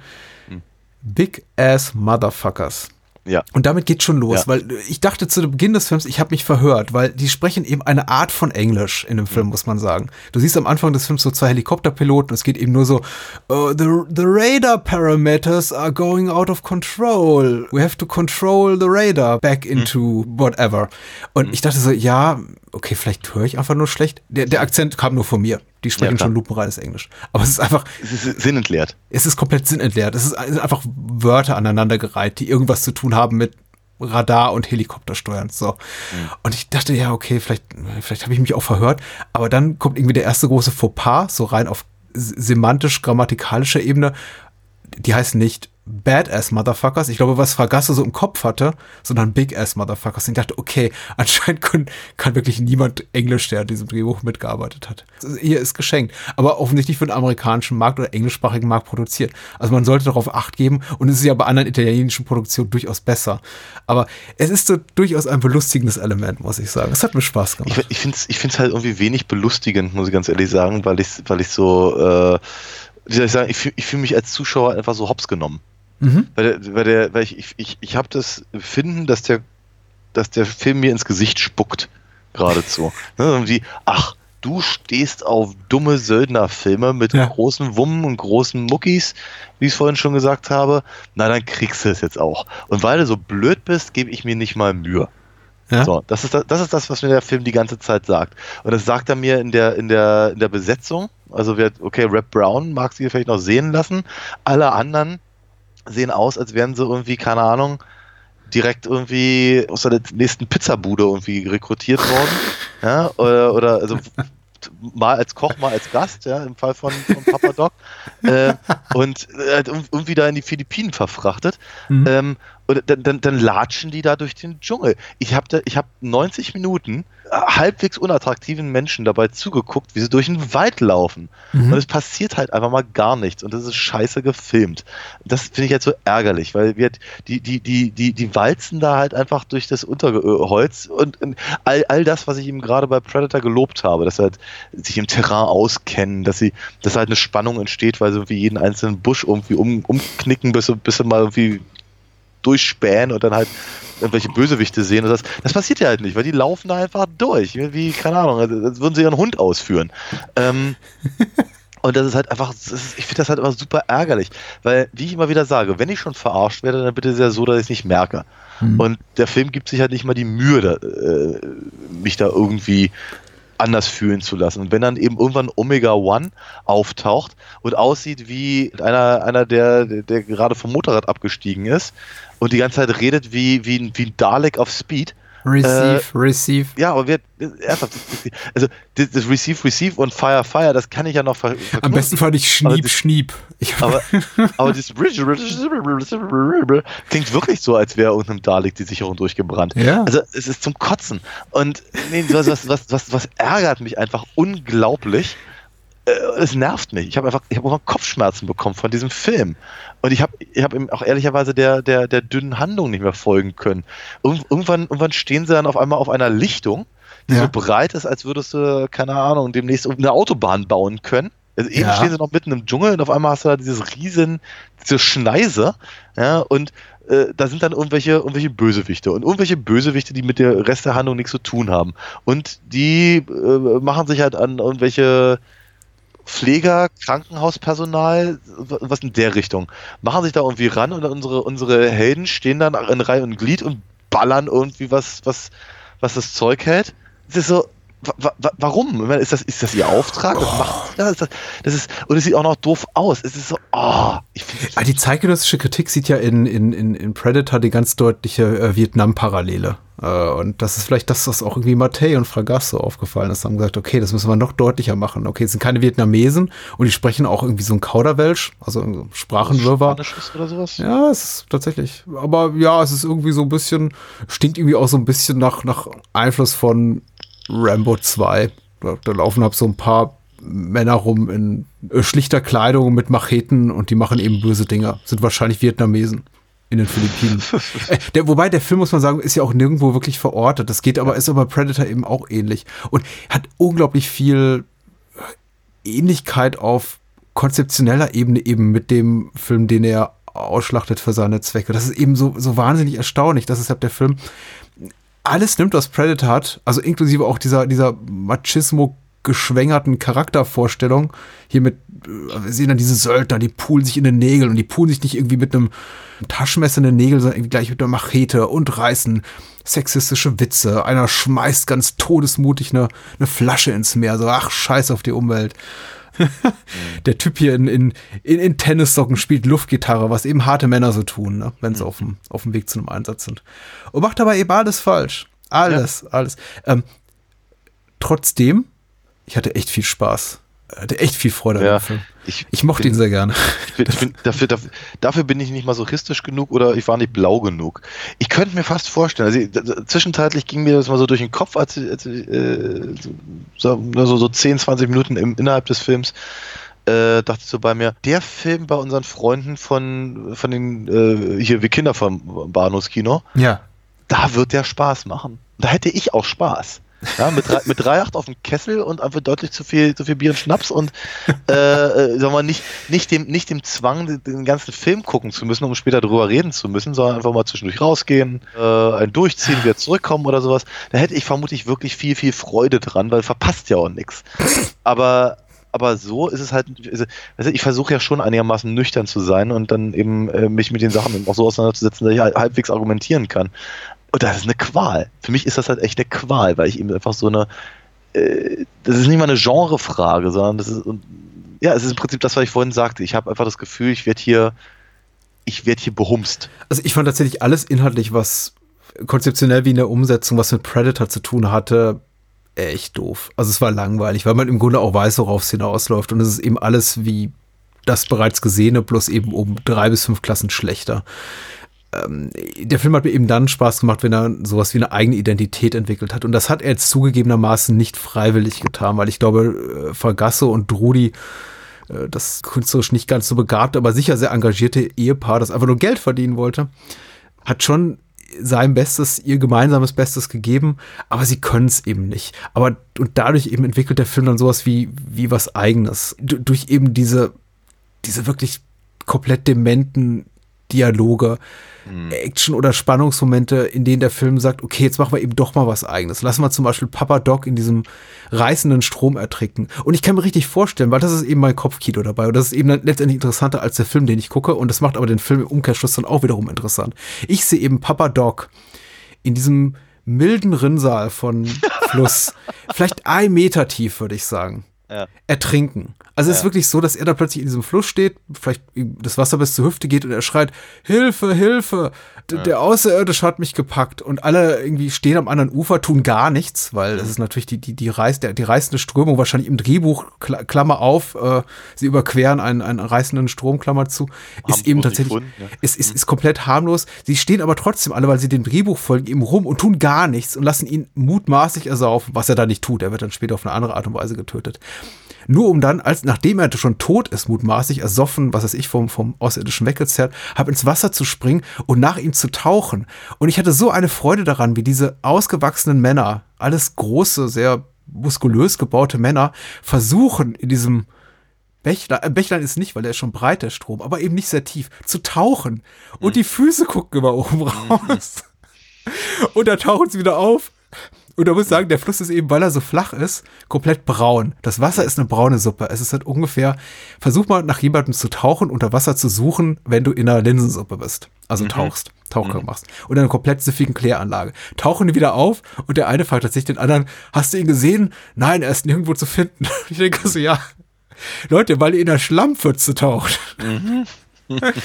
Und ich, ich, weiß nicht, in diesem Moment hat mir, Ja. der Film Freude bereitet. Ich glaube auch, er hat mir auch schon Freude bereitet, als er zu Beginn diese ganze Explosion, die, die mutmaßlich hier alle aus, aus Strike-Kommando stammen, Okay. äh, auch nochmal verpixelt zeigt, weil man da auch gedacht hat, ach komm, wir haben diese tollen Aufnahmen von explodierenden Buschschütten, die lassen uns so gleich nochmal verwenden. Mhm. Dieser Song ist toll, Hard Thrust.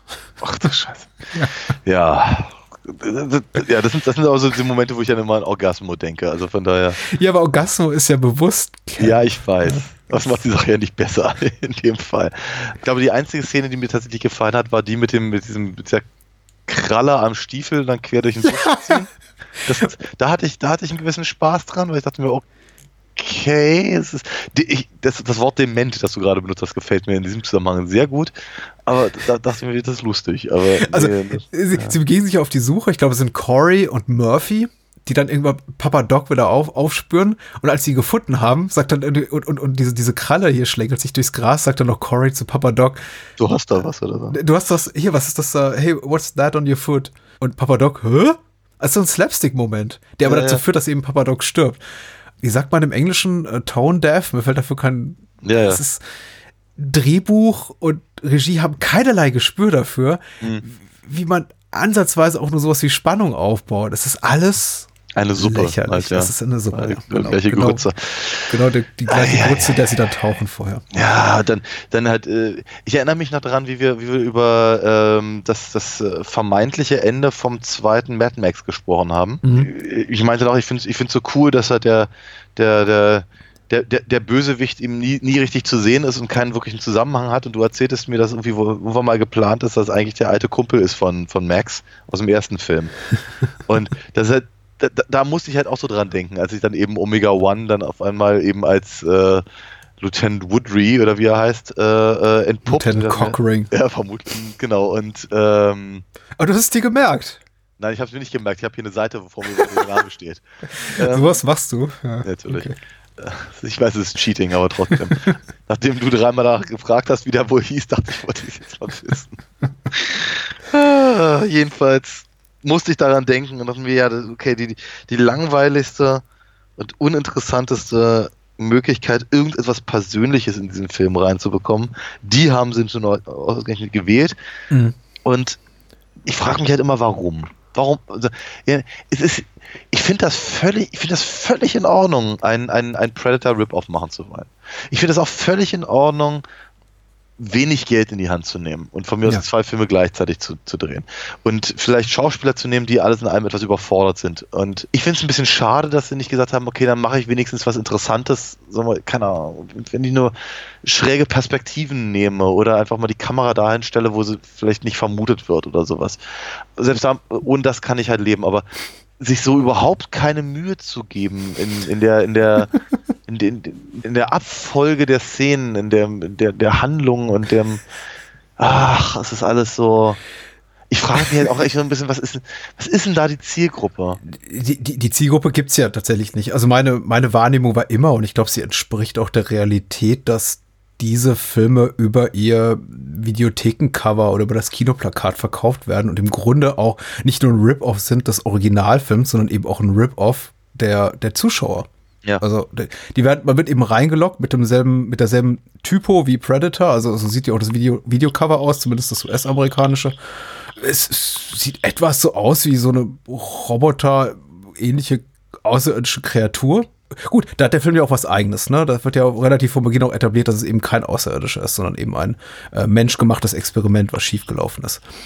Aber ansonsten, ja, klar, es ist so, der Film legt sich darauf an, irgendwen zu unterhalten. Er äh, soll Menschen ansprechen mit der Info, aha, sieht so aus wie Predator, hört sich an wie Predator, 90 Minuten, gleich aus. Tja. Und hinten raus, ja, hinten raus muss der Film dann eben vielleicht nicht mehr glücklich machen. Das ist so ein bisschen schade tatsächlich an dem Film. Wie gesagt, Ja. mich hat er glücklich gemacht, aber aus all den falschen Gründen. Ja. Aber ich, ich mag grundsätzlich Bruno Mattei, ehrlich gesagt, ganz gerne. Also er ist eben wirklich, er ist, er ist eben so dreist in seinem, in dem, was er tut. Also einfach das Ausnehmen bestehender, Ausnehmen bestehender Mo- Motive und Ideen. Mir tut's, da- mir tut's da halt immer leid um all die, all die Leute, die halt wirklich Filme machen wollen und eben keine, also die Produktionskosten nicht, nicht gestemmt bekommen. Die halt echt, echte Ideen haben und selbst wenn sie, wenn sie sich verkaufen müssen, um ja billigen Schund im Prinzip zu produzieren, ähm, aber trotzdem nicht diese Möglichkeit haben. Und dann kommt halt einer an und sagt irgendwie, ist mir doch Bums, ja, ich zock euch ab. Das finde ich, der, der, der, Der zockt doch niemanden ab. na doch, in dem Moment, in dem er, in dem er mir verspricht, im Prinzip einen, einen, ähm, einen, einen, einen Film dazu haben. Und ich habe hier keinen Film. Ich habe hier, ich habe hier, ich habe hier, hab hier 90 Minuten Videokassette oder Zelluloid im besten Fall, ohne ansatzweise äh, eigene Gedanken, ohne ansatzweise sowas wie, wie auch nur den Versuch, eben, wie du ganz richtig gesagt hast, mich zu unterhalten. Nochmal, ich finde, da, da, wie Sie sagen, da blutet mir das Künstlerherz. Also es muss ja jemand gegeben haben, der früher oder später gesagt hat, du, das, was ihr macht, ist nicht besonders gut, aber wir verkaufen eure Filme eben über ein gutes Kinoplakat. Äh, Ja. Und daran ist ja im Grunde auch, ich, ich weiß nicht, nichts falsch an dieser, sagen wir mal, so äh, kommerziellen Haltung, an dieser kommerziellen Denke. Ich meine, nach einem ähnlichen Verfahren funktionieren ja, funktionierten ja Roger Corman und Leute wie Charles Band bis heute. Also der, Ja. der Charles Band ist berühmt dafür zu sagen, "Ge- gib mir ein gutes Kinoplakat und wenn mir das Plakat gefällt und die Idee, die dahinter steckt, dann mache ich euch einen guten Film draus und im besten Fall kommt sowas wie Ja. Puppet Master raus und wenn es eben nicht so gut läuft, dann kommt eben Dollman oder sowas bei raus und das ist dann eher gruselig. Und, aber, und bei Corbin war es eben auch genauso. Also der, der, der hier handelt ja auch eher nach der Prämisse, gib mir, gib mir einen großen Star oder so einen semi-bekannten Star und eine gute Idee und wir machen einen Film draus, auch wenn das Budget komplett fehlt und es muss eben in einer Woche gedreht sein. Und ich meine, Corbin hatte eben das Glück, dass er eben keinen Mattei hat und keinen Vergasso, sondern eben talentierte junge Leute damals, wie Scorsese und James Cameron Ja. und äh, Coppola und äh, Jonathan Ja. Demme und Leute, die alle bei ihm angefangen haben. Aber grundsätzlich, die Haltung ist jetzt so nicht verkehrt. Das ist eben, Ich, oder? Ja, ich, ich, kann, ich, kann, ich kann das total nachvollziehen. Trotzdem ist natürlich die Frage, hatten die von dir gerade genannten Leute, hatten die Glück oder haben die das gefördert? Mhm. Weil ich habe eben, wenn ich mir die Bruno Mattei Sachen angucke, ähm, äh, habe ich halt nicht das Gefühl, dass da überhaupt ein Interesse dran besteht. Ja. Und das, da, da, da, da, fühle ich mich halt, wie gesagt, nochmal einfach, einfach betrogen. Äh, wir, ich habe nichts, ich habe nichts gegen Schlock und ich habe nichts gegen gegen gegen Sleaze und ich habe auch nichts dagegen, äh, hier einen Rip-Off zu sehen und und ähm, äh, oder, oder oder Low Budget oder sonst irgendwas in der Richtung. Aber ich habe was dagegen, wenn im Prinzip so etwas produziert wird, nur alleine aus dem Grunde mein Geld zu bekommen an der an, an, an der, an der Videothek Ja. ohne mich in irgendeiner Form unterhalten oder informieren zu wollen oder eine Aussage zu haben oder sonst irgendwas, äh, nicht, nicht mal eine künstlerische Handschrift zu haben. Das stört mich, weil ich weiß, dass es da draußen und auch damals genug andere Leute gab, die äh, vermutlich, keine Ahnung, sich ihren linken Arm abgeschnitten hätten und ihre Oma verkauft, um die Chance zu haben, eben genau diesen Film zu machen, nur in vielleicht ein Stückchen besser oder interessanter. Ja, okay. Ich verstehe deinen Punkt vollkommen und ich finde es irgendwie auf der Ebene auch nachvollziehbar. Also wenn du so argumentierst, ist es nicht meilenweit weg von, von dem, was irgendwie die Asylum macht. Also da die, keine Ahnung, wenn, wenn, wenn ein neuer Godzilla-Film rauskommt, dass sie dann irgendwie ein, einen Monat später eben mit Godzilla Saurus rauskommen oder irgendwie Sharktopus oder was weiß ich. Also wie, wie Ja. der ganze Schrott irgendwie aus der Produktionsfirma heißt. Ja, klar. Das scheint mir noch von einem größeren Zynismus getrieben und da steckt für mich irgendwie weniger klassisches Handwerk hinter, sondern es ist einfach nur wegproduziert, während ich hier bei, bei Mattei zumindest, ich meine, dafür habe ich einfach auch genug Sachen von Mattei gesehen, man schon das Gefühl hat, ja, der hat so seine Stock Company, der hat schon so seine Leute, mit denen er gerne arbeitet, der hat irgendwie ähnliche Themen in jedem Film. Äh, Das ist, ist irgendwie für mich schon noch so ein, so ein roter Faden zu erkennen. Aber ja, klar, äh, Verschwendung von Ressourcen, da fällt es mir jetzt auch schwer dagegen zu argumentieren. Aber ich, ich tröste mich damit, oder vielleicht rede ich es mir schön, wenn ich einfach mir in Erinnerung rufe, dass es einige Leute noch verschwenderischer machen. Wie ein Uwe Boll zum Beispiel, der irgendwie am Rumtönt, äh, ich, Ja. in meinen besten Zeiten kriege ich, ob ich für meine Filme irgendwie 30, 40 Millionen bekommen über irgendwelche Steuertricks und konnte mir da damit irgendwie große Stars leisten die normalerweise irgendwie für die Arten von Stoffen, die ich verfilmt habe, nicht mal eine Stunde ihre Wohnung verlassen würden. Äh, und RoboWar hat sowas zumindest nicht. Der hat nur Stars aus der dritten Reihe. Also gar keine Stars. Außer man, man sieht Rap Brown als Star. Mm, Ja. Ich weiß, nicht, wo was das er so gemacht hat. Nein. Ich kann, ich kann den Ansatz verstehen. Ich meine, das ist halt so ein klassischer, so eine klassische Frage von, wie, wie groß ist der Kasten Bier, den ich zu dem Film trinke? Ja. ähm, aber ja, jetzt hier so bei, bei, bei, bei dem, bei der Sichtung hat es mir wirklich beim besten Willen keinen Spaß gemacht. Auf so gut wie keiner Ebene. Ähm, was ich schade finde, ganz Ja. ehrlich sagen, weil ich, weil ich eigentlich auch ganz gerne mal so Klei Kleinode schätze. Also auch, auch in solchen, ich meine, ich denke an sowas wie, wir hatten damals sowas ähnliches versucht mit, mit hier Lady Terminator, wenn ich mich nicht recht Das ist ja entsinne. schön, ja. Ja, da hatte ich, da hatte ich Spaß dran. Warum nicht? Ja, ist doch, ist doch, ist doch witzig. Hat überhaupt nichts mit dem, mit dem, mit dem gegebenen Titel zu tun. Ja, aber richtig, ja. äh, aber äh, ja, damit, damit kann ich, kann ich ganz sofort umgehen. Mit sowas wie dem hier denke ich mir auch, komm, lass mich in Ruhe. Da muss ich mir für mein zukünftiges Filmgespräch über, über Terminator Due, was ein Aliens Rip-Off ist von Bruno Mattei, jemand anderen suchen wahrscheinlich. Es klingt ein bisschen danach, wobei, ehrlicherweise, wenn du sagst, wenn du, wenn du mir den Titel nennst und dann die, die Beschreibung hinterher her schiebst. Es gab einen äh, Rechtsstreit deswegen, weil Ter Terminator Due kam irgendwie ein Jahr raus vor Terminator 2 von äh, Cameron und äh, Call me intrigued. ja, mal gucken. Aber, ja. Der ist, er ist schlechter, er ist deutlich schlechter. Er spielt auch wirklich nur in dunklen Gewölben und das macht es irgendwie noch uninteressanter. Aber ja, in einem Punkt hast du natürlich recht, der Dschungel ist nicht besonders interessant gefilmt und das einzige Mal, wo wirklich der Dschungel für mich auch eine nennenswerte Rolle spielte für einen komödiantischen Effekt, ist, glaube ich, der, in dem hier äh, Corey dieses Palmenblatt quasi von seinem, von seinem Gewehr runterzieht und die stehen so an der Straße rum und haben einfach Blätter, große Palmblätter über ihre, über ihre Gewehre gelegt, damit hier die Ja, ja. Guerilla nicht sehen, dass sie eben schwer bewaffnet sind. Und an irgendeinem Punkt, als sie eben sehen, wie diese ganzen, dieses Ärzteteam dann massakriert wird, sagen sie, ah, fuck it. Und dann ziehen sie auf die, diese Blätter darunter und, Und dann stehen sie aber in Reihe und Glied. Und ja, ja, natürlich. Jetzt, Hier, hier äh, Predator hat ja eben auch diese Ballerszene, aber sieht einfach besser aus. Ja. Äh, Und das Schlimme ist, sie sind eben ei- eiskalte Psychopathen. Also das, das was wir eben von hier dem, den, den Predator-Genossen gesagt haben, von wegen, die, die sind schon charakterlich schwer zu fassen oder teilweise unerträglich, aber die machen ihren Job wenigstens gut. Die machen eben ihren Job. Die, die, die, das ist schon so, dass die, die, die tun keine guten Dinge. Also die erschießen auch Leute und teilweise mit einem blöden Spruch auf den Lippen. Aber man hat nicht das Gefühl, dass die Psychopathen sind, während eben in Robo War alle total psychopathisch erscheinen. Also es sind eben Leute, die, tun, die haben so einen Spaß daran, Leute zu erschießen einfach.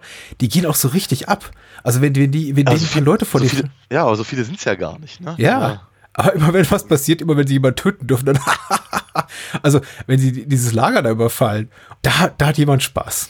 Vor allem spielen die doch so richtig mit denen rum so. Also die, die, die, die, die nehmen auch, äh, ziehen auch einen Vorteil daraus, dass eben die meisten ihrer, ihrer Gegenspieler ihnen körperlich unterlegen sind, will heißen Kopf, Kopf, äh, Kopf kürzer und irgendwie halb so schwer. Und äh, schubst sie dann irgendwie auf den Boden rum und treten die irgendwie noch achtmal in die Magengrube, bevor sie sie dann niederknallen. Okay, okay, da kann ich den Film auch nicht verteidigen. Na gut. Das spricht für dich, finde ich. Ähm, wollen, wir, wollen wir einen Blick auf nächste Woche werfen? ja, lass uns einen Blick auf nächste Woche werfen. Wir haben wählen lassen. Und ähm, Ja. ich nenne mich einigermaßen überrascht, ehrlich gesagt. Frag mich mal. Ja, hätte, ich, hätte, ich, hätte ich auch nicht gedacht. So, ja. Ja, wir haben noch, das ist ja, den, den Blick hinter die Kulissen kann man ja geben und ich glaube, einige Menschen hier hat es auch überrascht, dass es ausgerechnet zu dieser Wahl kam. Aber wir haben, bevor wir ab die vier Filme zur Wahl gestellt haben, gesagt, naja, es wird ab ziemlicher Eindeutigkeit The Fork und vielleicht Maniac werden. Ich glaube, das schon. Ja. Äh, Texas Chainsaw Massacre, das, das ja, Ja. Blutgericht in Texas haben wir zur ja. Wahl gestellt. Ich dachte schon, der ist so ein bisschen drüber, weil den hat auch so ziemlich jeder Filmpodcast in den letzten Jahren schon besprochen. Aber ich dachte so, Maniac, natürlich, das passt ja auch, ne, wo der entschlagen hat. Aber nein, es ist, ähm, worüber reden wir nächste Woche? Necronomicon. Necronomicon. Necronomicon ist es geworden. Ein Episodenfilm, eine US-amerikan US-amerikanisch-französische Koproduktion. Ich mag den ganz gern, ich habe ihn aber auch ungefähr zehn Jahre nicht gesehen. Ähm, die Franzosen lieben ihn auch sehr. Ich habe hier eine wunderbare Special Edition DVD mit einem wirklich schönen Booklet mit äh, vier oder fünf Stunden Bonusmaterial, Interviews. Also ich weiß auch nicht, wer sich dabei schon, wer sich damals gedacht hat, dieser Film braucht eine derart aufwendige Special Edition, aber äh, ich war es vielleicht auch, denn ich habe das Ding gekauft und mir damals importiert. Und die gucken wir uns gemeinsam an. Und außerdem Ja. reden wir noch über Trommelwirbel. Ja. The Fog. Ja, Nebel des Grauens. Mhm. Carpenter. das Sehr ist, schön. ich glaube, das wird sehr schön. Und Maniac holen wir Ja. irgendwann nach, also das ist fest gebucht. Das, ist, das, das geht nicht. Irgend, irgendwann machen wir auch sicherlich nochmal äh, hier Leatherface, finde find ich ja schon, schon wie ganz, ganz knuffig. Und ich meine, Carpenter selber hat ja auch noch ein paar ganz drollige Sachen dabei. Fürsten der Finsternis. Ja, so ja, ja. Ich wurde letztens von meiner lieben Frau darauf hingewiesen, dass ich, ich soll nicht über Sachen sprechen, die wir nicht machen oder Sachen, über die wir uns schon Gedanken gemacht haben und dann doch nicht gemacht haben, weil das ist irgendwie blöd. Damit verliert man angeblich so. Hörer. Ja, äh, Aha, sagte sie mir. Okay. Ich glaube, es, gibt, Äh, es war ja. im Kontext, äh, wir, wir, haben, wir haben eine Podcast-Episode gemacht zu Breaking Bad und wir hatten ursprünglich überlegt, tatsächlich eine, eine Season für Season Rewatch-Reihe daraus zu machen. Und haben dann gesagt, nee, zu viel Arbeit, lass uns einfach nur einen Abend zusammensetzen, über die ganze Serie reden. Und ich wollte es gerne erwähnen, sagte, nein, mach's nicht. Und das, also mit dem Ohr höre ich mir jetzt auch gerade unser Gespräch an zu, lass uns mal alles erwähnen, was wir nicht machen. Prince of Darkness von Carpenter, der auch toll ist, machen wir übrigens auch nicht. Ja, nein, Aber irgendwann. Aber, irgend- irgend- irgendwann, ich meine, es, es kommen ja noch die ein oder anderen Halloweens, hoffe ich mal, mit dir im Podcast. Also, Ja, klar. Wir haben, noch, noch stehen wir oder sitzen wir. Oder reden wir. Okay, All, all das. genau. Manchmal, manchmal haben wir auch ein Sitzen, wenn wir reden. Aber genau. Sehr im schön. Sinne, einen schönen guten Abend. Adios.